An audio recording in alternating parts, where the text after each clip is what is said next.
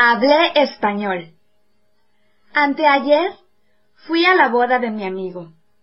Desafortunadamente, la comida en el restaurante no fue tan buena como yo esperaba. Pero la boda en general fue muy impresionante. La esposa de mi amigo tiene que ser feliz con mi amigo. Lo que quiero decirte a ti hoy no es sobre la comida. Hubo muchos hombres italianos trabajando en el restaurante, pero creí que ellos hablaban en español porque los sonidos fueron semejantes.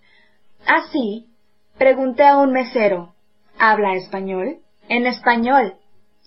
Él dijo, no, hablo italiano. ¿Habla español?